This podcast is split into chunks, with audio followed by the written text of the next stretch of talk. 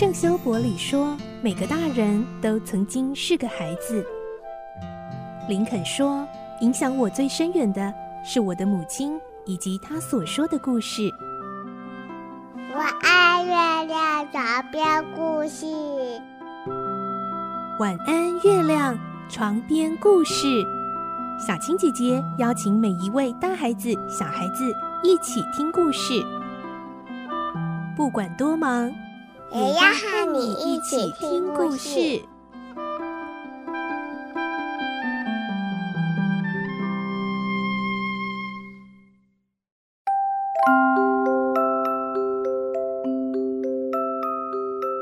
晚安，欢迎你和我们一起听故事。我是小青姐姐，我们来听《侠盗罗宾汉》的故事。今天第十集，我们会听到。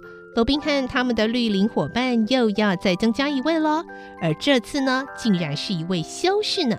来听今天的故事，《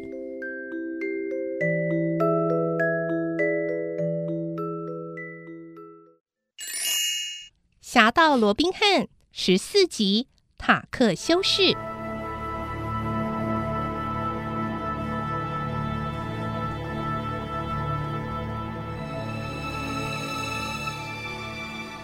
自从射箭比赛出尽风头、大获全胜之后，罗宾汉嘱咐弟兄们暂时待在森林里，少到外面走动。根据传闻，郡长正四处招兵买马，护卫人数增加了一倍。他发誓一定要捉拿罗宾汉及一干人犯归案。暖和的春天终于接近尾声，炎热的夏日渐渐接近。弟兄们平时借着切磋武艺打发时间。不但技巧日渐纯熟，连臂膀上的肌肉也结实多了。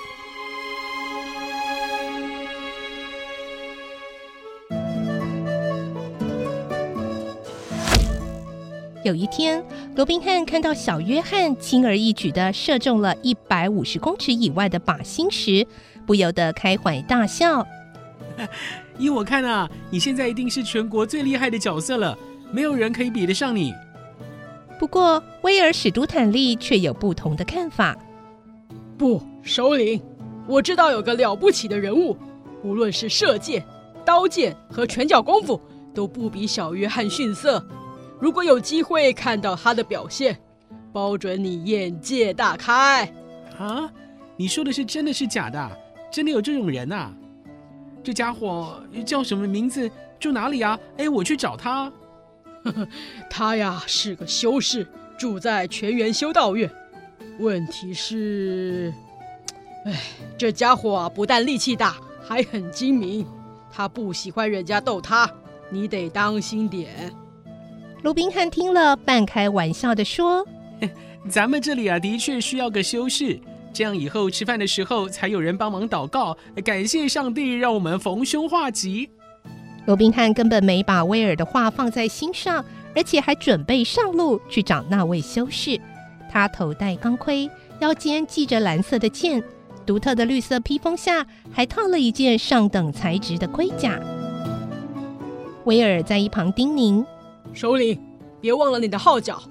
全员修道院离这里不远，要是遇上什么麻烦，尽管吹号角，弟兄们立刻赶过去。”哦。你的意思是，这个修士比诺丁安郡长还厉害喽？话虽如此，罗宾汉最后还是不敢掉以轻心，把号角放进怀里，以防万一。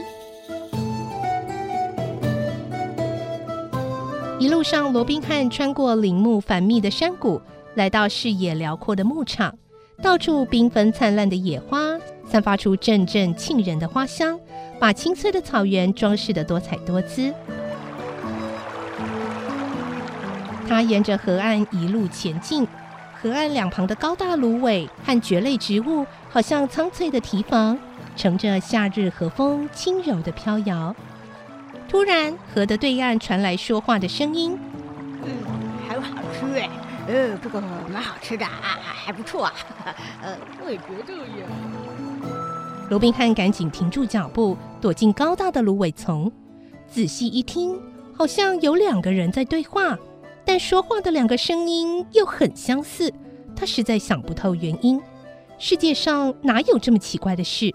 难道是双胞胎？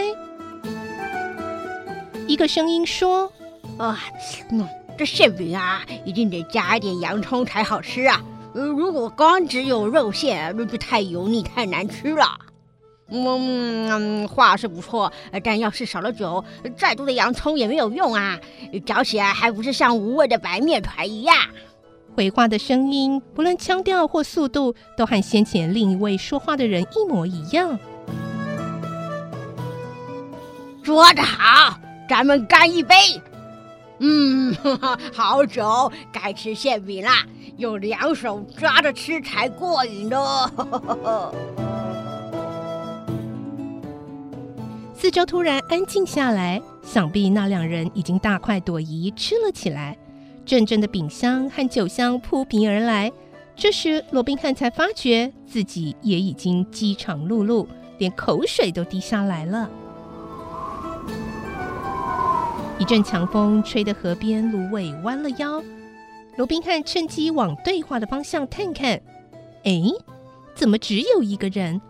难道另一个人躺着吗？他再看清楚一点，那里的确只有一个人。他一手抓着馅饼，一手抓着酒瓶，模样非常滑稽。看他浑圆厚实的身材和一身酱黄色松垮垮的粗布衣裳，就知道他是个道道地地的修士。他的头顶光秃秃、圆乎乎的，四周却留了一环棕色的卷发，一双炯炯有神的蓝色眼眸，比夜空的星星还明亮。只见他鼓胀着腮帮子，狼吞虎咽地吃着馅饼，一派天真又有趣。罗宾汉隔着河大喊：“哎，好心的修士，刚才八成是你在跟风说话吧？你是不是太无聊了，想找位同伴来陪你共享大餐啊？现在站在你面前的可是有血有肉、活生生的人物哦。怎么样，就由我来陪你聊天，哎，总比对着空气说话好吧？”哎，老实说啊，我也饿了，你就行行好，把最后一块馅饼留给我。罗宾汉才开口说话，那个修士立刻纵身跳了起来，戴上钢盔，涉水过河。不一会儿功夫，他已经来到罗宾汉面前，从腰间抽出一把又长又锋利的剑，指着对方。修士严厉的斥责：“好大胆！嗯，竟敢偷看我用餐！没那么严重吧？”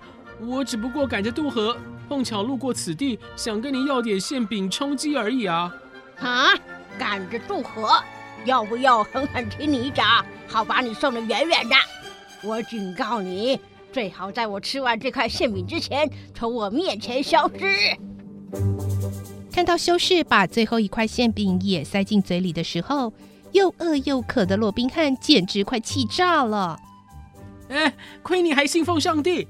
眼睁睁的看着别人挨饿，你一点点仁慈施舍的心都没有。哎，你哎还好意思穿这身衣裳？我看啊，你哪是什么修士，根本就是骗吃骗喝的大混蛋。挨了这一顿骂，修士不但没有生气，反而亲切的说：“哎呦，嗯，难怪你会这么想啊。呃，不过我得告诉你呀，我的确是不折不扣的修士。”只因为禁食了四十八小时，肚子呢正唱空城计，才会这一般的失态啊！哎，别说现在只有这么一丁点的馅饼，就算再多二十个也不够我吃呢。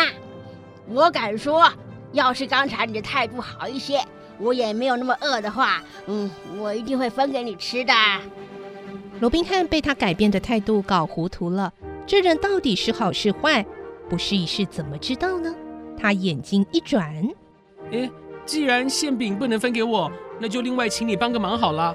我正赶着渡河去办点事，但是这一身衣服又不能打湿。你长得这么壮，可不可以背我过河啊？啊，什么？呃，论年纪我比你大，论地位也比你们这种人高尚得多。你竟敢叫我做这种事！说到这里，修士突然收起刚刚那咄咄逼人的双眼，连像狮子吼一样的声音也跟着转成了像猫一般的温柔。哎呀，跟你开玩笑的啦！我只不过是个微不足道的修士，当然乐意为你服务。哎，哎，这样好啦，我不但背你过河，连你身上那把剑呢，我都帮你提着，让你轻轻松松，没有一点负担。你认为如何？不愧是上帝的好子民。罗宾汉解下腰间佩剑的同时，修士也低下宽厚的背，让罗宾汉爬了上去。一切就绪之后，修士吭也不吭，马上就下水了，任由冷冰冰的河水流过他的双腿。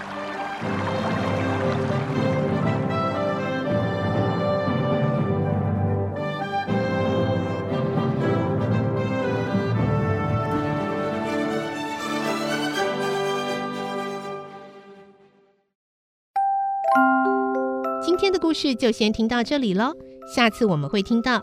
罗宾汉碰到这位脾气很坏的修士，他们还会发生什么事情呢？明天再继续来听这个故事喽。我是小青姐姐，祝你有个好梦，晚安，拜拜。小朋友要睡觉了，晚安。